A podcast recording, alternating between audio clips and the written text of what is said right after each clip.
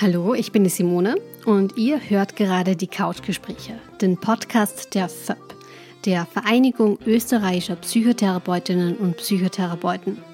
Und diesmal haben wir, Wolfgang und ich, ein ganz aktuelles Thema für euch, das Coronavirus. Wie könnte es anders sein? Dabei wollen wir aber nicht nur auf das Virus selbst, sondern auch insbesondere auf Pandemien, Krisen und Katastrophen ganz allgemein eingehen. Ja, wegen der aktuellen Ausgangsbeschränkungen und weil wir natürlich auch unseren Teil zur Eindämmung des Virus beitragen wollen, ist diese Folge aber ein bisschen anders als sonst. Statt dem persönlichen Gespräch und mit unserem richtigen Equipment haben Wolfgang und ich diesmal das Interview online und zwar über eine Telefonkonferenz geführt. Dementsprechend ist die Qualität leider nicht ganz so gut. Ähm, ich hoffe aber, dass ihr trotzdem dran bleibt. Inhaltlich ist es wirklich spannend.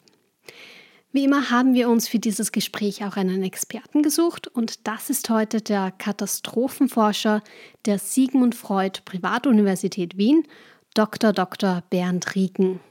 Ja, mein Name ist Bernd Rieken. Seit 2007 habe ich ja Professur an der SFU und seit 2006 äh, leite ich das Wahlpflichtfach beziehungsweise jetzt Fachspezifikum Individualpsychologie an der SFU gemeinsam mit einer Kollegin. Das heißt, ich habe auch äh, Psychotherapieausbildung absolviert. Mhm, okay, und wie wird man eigentlich Katastrophenforscher? Ja, bei mir war das so, dass ich äh, seit 1962, in der Nacht vom 16. auf den 17. Februar, hat es äh, eine sehr schwere Sturmflutkatastrophe gegeben. Äh, das hat mich nachhaltig beeinflusst. Das muss ich schon sagen, dieses Ereignis, obwohl äh, uns nichts passiert ist, unser Haus äh, erhöht liegt aber ein Großteil des Ortes stand unter Wasser. Die Insel wäre fast in zwei Teile gerissen worden, die Deiche sind gebrochen. Und als wir dann relativ rasch wieder zurückgekommen sind, ich war damals fünf Jahre alt, äh, da sah es wirklich aus äh, wie nach einer verlorenen Schlacht, wie, wie nach einem verlorenen Krieg. Und die Zeitungsmeldungen, ich habe damals, also ich habe mich dann auch wissenschaftlich damit beschäftigt, die Zeitungsmeldungen aus der damaligen Zeit, die Welt, die Süddeutsche, die waren damals in der Nachkriegszeit noch voll mit äh, Vergleichen aus der Kriegsmetaphorik. Es habe ausgesehen, als hätte eine Bombe eingeschlagen. Ja, und ähm, dann, als ich meine Lehranalyse absolviert habe, hatte ich immer Träume von der Nordsee. Habe ich von Sturmfluten geträumt. Und äh, diese ganzen äh, Träume und Erinnerungen an früher sind damals auch wieder hochgekommen. Und habe ich mit meiner Lehranalytikerin darüber gesprochen. Und noch später habe ich mir dann überlegt, worüber habilitiere ich mich. Habe ich mich habilitiert über Sturmflutkatastrophen und ihre Bedeutung für die Mentalitätsgeschichte der Friesen. Mhm. Die Friesen sind das Volk an der Küste. Mhm. Die Friesen sind nicht unbedingt gleichzusetzen mit den Deutschen, keineswegs, weil Friesen gibt es auch in den Niederlanden. Ja. Also eine eigene ethnische Minderheit. Eigentlich, ähm, das, was du erzählst, könnte man ja auch in einer Umdrehung als den Einbruch der Normalität in die äh, Illusion der Sicherheit bezeichnen. Ja, das könnte man auf jeden Fall. Im äh, fünften Akt von Goethes Faust, da treten vier graue Weiber auf. Mangel, Schuld, Not und Sorge. Äh, Mangel, Schuld und Not, die bleiben außen vor. Die Tür ist verriegelt. Aber die Sorge, die kann durch Schlüsselloch eintreten. Die Sorge, die Angst. Angst ist eigentlich ein ständiger Begleiter und in der Katast also zumindest in den sogenannten Risikoregionen. Die geografische Katastrophenforschung spricht von Regions of Risks, also von Risikoregionen mhm. und äh, damit ist nicht der Südpol gemeint oder der Dschungel, sondern bezogen auf Europa, die Hochalpen und äh, die norddeutsche Tiefebene beziehungsweise die Nordseeküste. Und äh, die Angst vor einer Flut, die alles bisherige überschreitet, die ist dort durchaus in den Köpfen der Küsten- und Inselbewohner und nicht nur in mir, sondern eben auch in der einheimischen Bevölkerung, zu der ich einmal gezählt habe, verankert.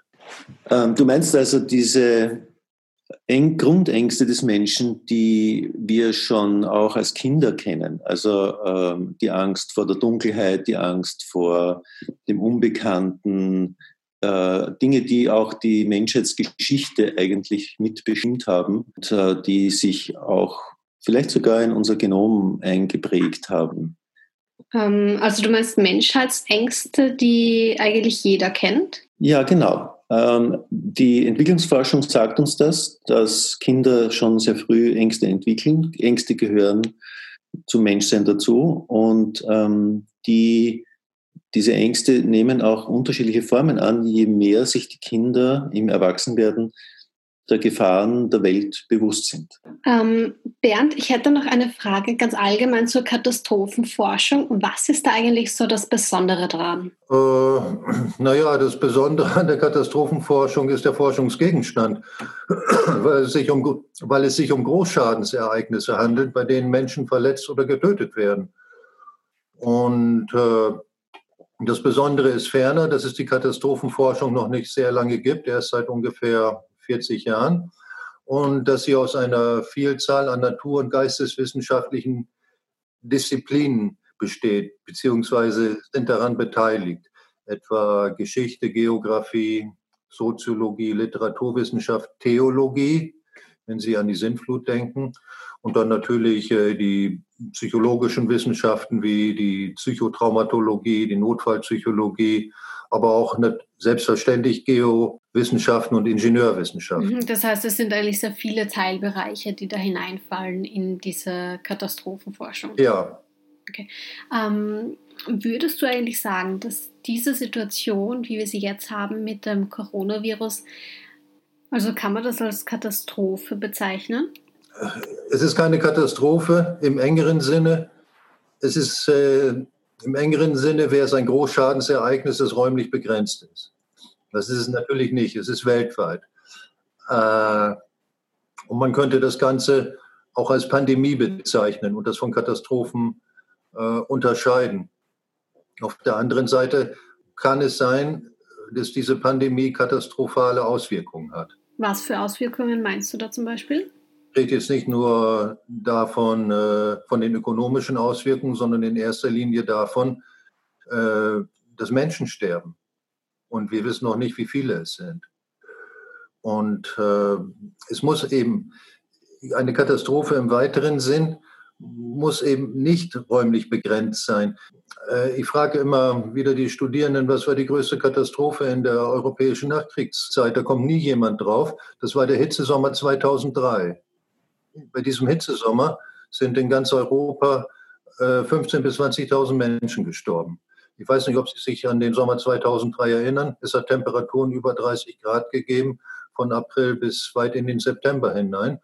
Und äh, unter den Bedingungen normaler klimatischer Verhältnisse, die wir jetzt ja nicht mehr haben, hätte dieser Sommer eine Eintrittswahrscheinlichkeit von 1 zu 10.000 gehabt.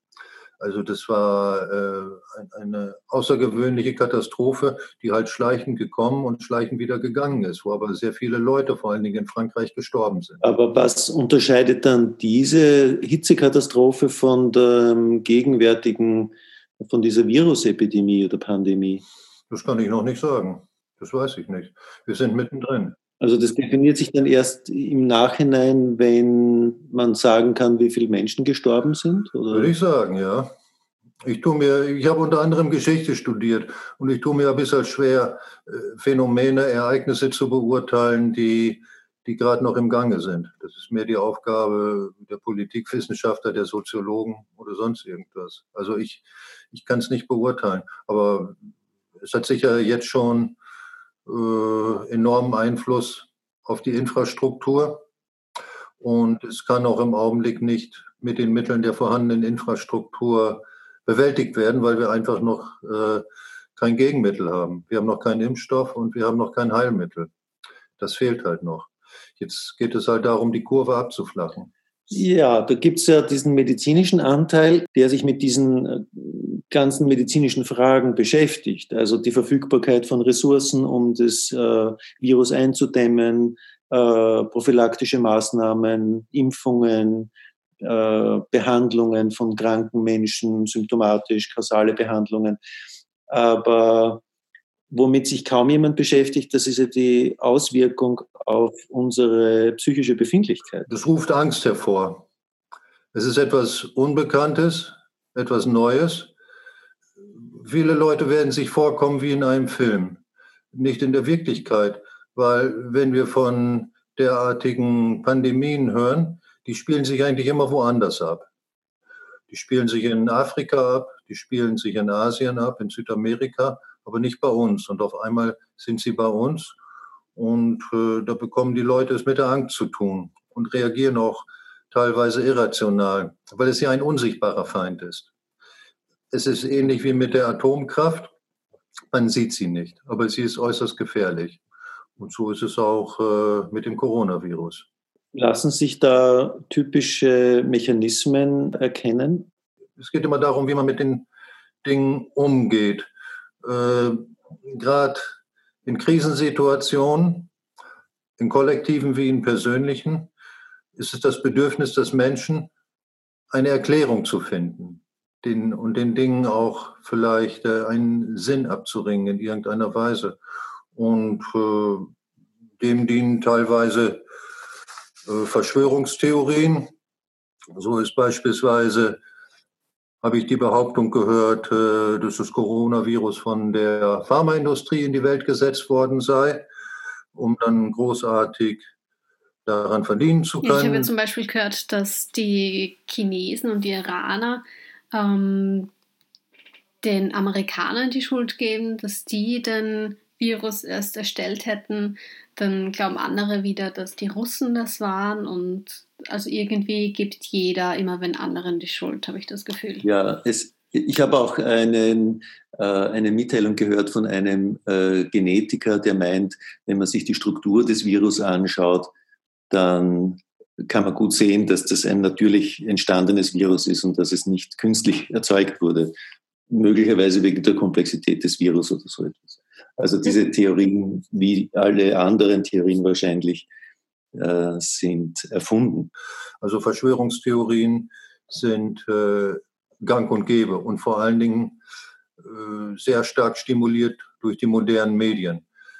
Weswegen auch ich sagen kann, dass ich mich halt auf seriöse Medien beziehe. Auf das, was die Regierung sagt, auf das, was der ORF sagt, auf das, äh, was seriöse Zeitungen schreiben. Ein anderes Argumentationsmuster ist, und das ist typisch, und das können wir eigentlich durch die ganze Geschichte nachvollziehen, äh, die Auffassung, dass es so etwas wie eine Strafe, eine Rache des Schicksals, eine Strafe der Natur oder in religiösen Kreisen auch eine Strafe Gottes oder ähnliches ist. Wir gehen normalerweise davon aus, dass wenn eine Katastrophe oder eine Epidemie passiert, dass es natürliche Ursachen hat. Das ist eine Theorie oder ein Realitätsverständnis, das existiert seit ungefähr 200 Jahren, seit 250 Jahren, beginnt mit der Aufklärung. Die Aufklärung hat gesagt, dass äh, es Humbug sei, zu behaupten, derartige Ereignisse seien eine Strafe Gottes. Vielmehr gäbe es ausschließlich natürliche Ursachen dafür. Dieser Erklärungsmodus, der uns aufgeklärten, wissenschaftlich durchdrungenen Menschen doch so nahe geht, äh, ist in historischer Perspektive mittlerweile relativiert. Ich glaube, dass diese Epoche allmählich nicht bei, nicht bei Naturwissenschaftlern oder überhaupt bei Wissenschaftlern, aber insgesamt in breiten Schichten der Bevölkerung zu Ende geht. Ähm, die Naturbeispiel, die Naturkatastrophen sind nicht mehr eine Strafe Gottes für sündhaftes Verhalten, aber eine Strafe der Natur für sündhaftes Umweltverhalten. Die Natur rächt sich. Aber wenn du das sagst, dann muss ich als äh, systemischer Psychotherapeut ja auch sagen, dass ähm, in einem System alle Dinge zusammenhängen und wenn ein Faktor in dem System, ein Player in diesem System sich verändert, dann verändern sich die Dinge für die anderen Player im System mit. Beispielsweise durch diese äh, Krise oder durch die Ausgangssperren äh, wird die Wirtschaft zurückgefahren. Das führt aber auch dazu, dass es der Natur besser geht, dass es den Tieren besser geht und dass es damit auch ein Stück weit dem Planeten besser geht. Also jeder Nachteil hat dann auch für einen anderen Teil des Systems einen Vorteil. Ich finde, das muss man auch irgendwie im Blick behalten, um die Dinge nicht zu negativ äh, erscheinen zu lassen. Ich glaube nur, dass der Mensch ein Sinnbedürfnis hat. Da hat Viktor Frankl ganz recht. Der Mensch hat ein Sinnbedürfnis und äh, er bezieht die Dinge immer auf sich. Sie haben äh, alle Piaget gelesen. Der epistemologische Egozentrismus des Menschen bedeutet, der Egozentrismus des Kindes bedeutet, dass das Kind all die Dinge, die um ihn herum passieren, auf sich bezieht, um sie in irgendeiner Weise zu verstehen. Das heißt, solche Ereignisse aus der Außenwelt wollen den Menschen etwas mitteilen. Und das ist in dem Fall ein Innehalten, das ist äh, mit dem Lebensstil, den die Menschen im Westen pflegen, nicht so weitergeht wegen der Rohstoffausbeutung. Denken Sie an die Friday for Future Bewegung und ähnliches. Ich denke, das sind äh, Aspekte, die im Hintergrund eine Rolle spielen mögen. Mhm. Ähm, du hast ja vorher schon die Medien angesprochen. Was denkst du, was für einen Einfluss die Medien eigentlich haben? Also kann es sein, dass die Medien eigentlich der Hauptauslöser sind dafür, dass zum Beispiel, dass diese Hamstereinkäufe getätigt wurden? Naja, Zeitung hat es schon immer gegeben. Und die haben schon immer berichtet und das ist ja auch die Aufgabe äh, von Zeitungen in einer parlamentarischen Demokratie, die ja als, äh, als vierte Gewalt angesehen wird. Aber die Lage hat sich durch die neuen Medien, vor allen Dingen durch das Internet und die sozialen Medien sehr stark verändert, weil jeder irgendetwas posten kann und es die Leute auch danach drängt, äh, Äußerungen zu tätigen. Und äh, da schießen dann die Gerüchte ins Kraut. Hm. Ja, in meiner WhatsApp-Familiengruppe ist das auch so. Also das sind, kommen immer wieder die unterschiedlichsten Nachrichten und Spekulationen und so. Und da denke ich mir auch sehr oft, okay, das muss man jetzt schon ein bisschen kritischer hinterfragen. Also ich schaue ganz gerne auch auf Mimikama zum Beispiel. Das ist so eine Website, wo sie wirklich eben zum Beispiel solche Kettennachrichten genauestens unter die Lupe nehmen und das genau recherchieren und schauen, was davon ist vielleicht wahr, was davon kann so auf keinen Fall stimmen. Ähm, ja, ich finde es halt auch wirklich wichtig, dass man kritisch bleibt und wenn man was hört und, oder was liest, das nicht gleich glaubt, sondern auch wirklich noch nachrecherchiert, ob das wirklich stimmen kann. Ja, ich finde das faszinierend, weil ähm, gerade, ich erlebe das so, dass gerade Menschen deiner Generation, also so in den 20er Jahren ihres Lebens, ähm, und also äh, Internet Natives, mhm. glaube ich, würde man sagen, äh, sehr kompetent mit diesen Dingen umgehen, sich viele verschiedene Quellen anschauen, und äh, viel, viel besser informiert sind als oft Leute meiner Generation, von denen man glauben würde, die sind eher die politisch und wissenschaftlich informierten Leute. Hm, ja, ich glaube auch, dass da ähm, vor allem ein bisschen ältere Leute relativ anfällig sind, ähm, ja, Nachrichten, vor allem auf WhatsApp und Co., schneller mal zu glauben. Ich glaube, das liegt auch ein bisschen daran, wenn man es, also es kommt darauf an, von wem man die Nachricht weitergeleitet bekommt. Also wenn es jetzt die, keine Ahnung, Tochter, Freundin, Mutter ist, glaubt man dieser Person vielleicht schneller mal, ohne das zu hinterfragen. Ja, es ist vielleicht auch wirklich eine Frage der, der Generationen deswegen, weil, also wenn ich jetzt Leute meiner Generation anschaue, die Informationsmedien waren halt der ORF und die Printmedien. Und die haben einerseits an Glaubwürdigkeit irgendwie eingebüßt. Sie können nicht mehr so viel Information prozessieren, wie, äh, wie, wie im Internet auftaucht. Und ich glaube, das führt dann dazu, dass Leute meiner Generation eher überfordert sind. Und abgesehen dann auch von den weniger seriösen Zeitungen. Ich war letzten Freitag beim Arzt und da habe ich Gespräche gehört, wo jemand gesagt hat, ja, in, weiß ich nicht, Ö24 oder irgendwie so, ich lese das nicht, äh, wurde behauptet, dass alle Läden äh, geschlossen werden und dass äh, eine totale Ausgangssperre verhängt wird und so weiter und so fort.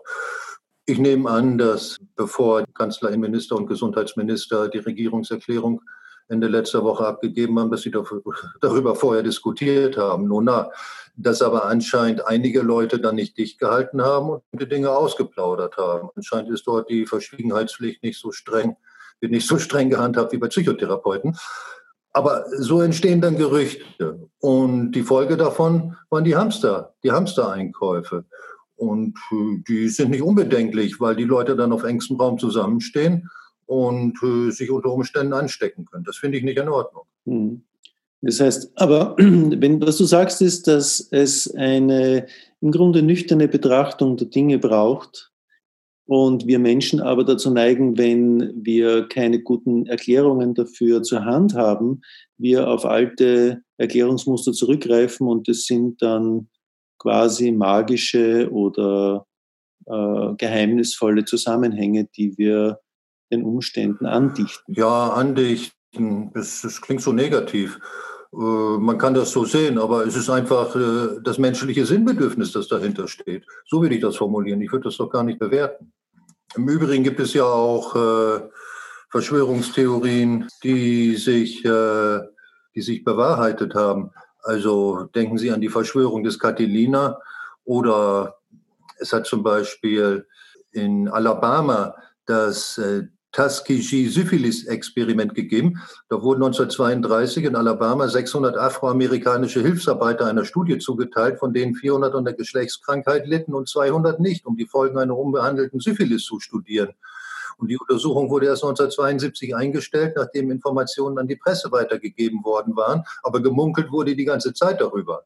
Und das hatte man, bis dahin hat man das für eine Verschwörungstheorie gehalten, aber das hat sich als real herausgestellt.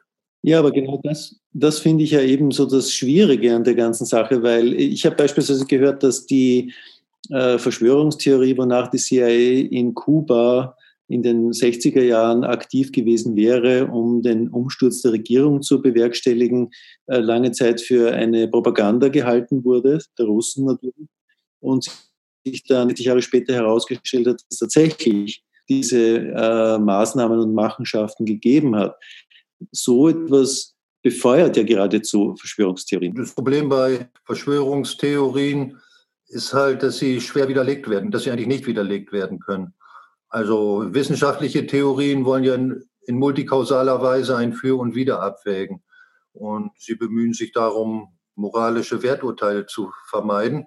Und wenn die Beweislage zu dürftig erscheint, ziehen sie daraus den Schluss, dass weitere Forschung notwendig ist.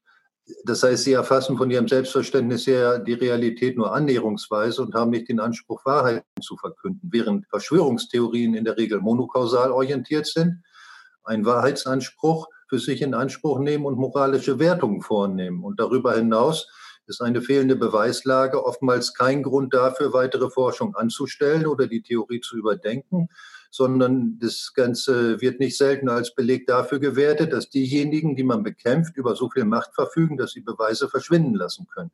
Also eine Argumentationsstrategie durch die Verschwörungstheorien zur Immunisierung tendieren. Und das ist schon ein großer Unterschied gegenüber wissenschaftlichen Theorien. Ja, das war Teil 1 des Interviews mit dem Katastrophenforscher Dr. Dr. Bernd Rieken. Und in Teil 2 geht es dann auch gleich weiter, unter anderem mit dem Thema Angst und wo und wie man in der jetzigen Situation, also auch mit den Ausgangsbeschränkungen, psychotherapeutische Hilfe in Anspruch nehmen kann. Also bis dann.